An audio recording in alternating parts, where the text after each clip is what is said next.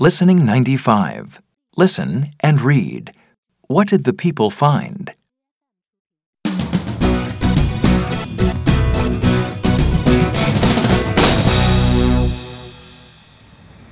Look! What's going on over there? People found the ruins of an old town when they were building a new shopping mall. Wow! Let's go and have a look.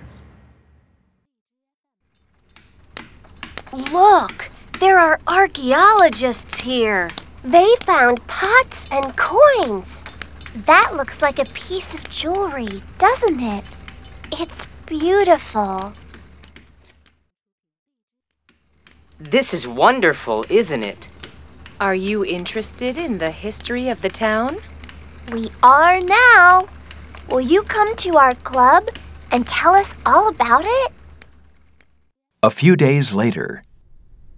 Everything we find is helpful because it tells us something about how people lived in the past. But how can these things tell you anything about people?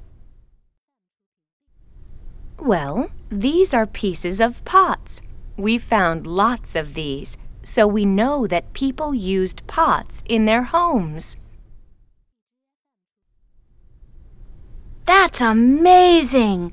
You can learn a lot about people from just a few things. I think I have an idea. I'll tell you at the next meeting.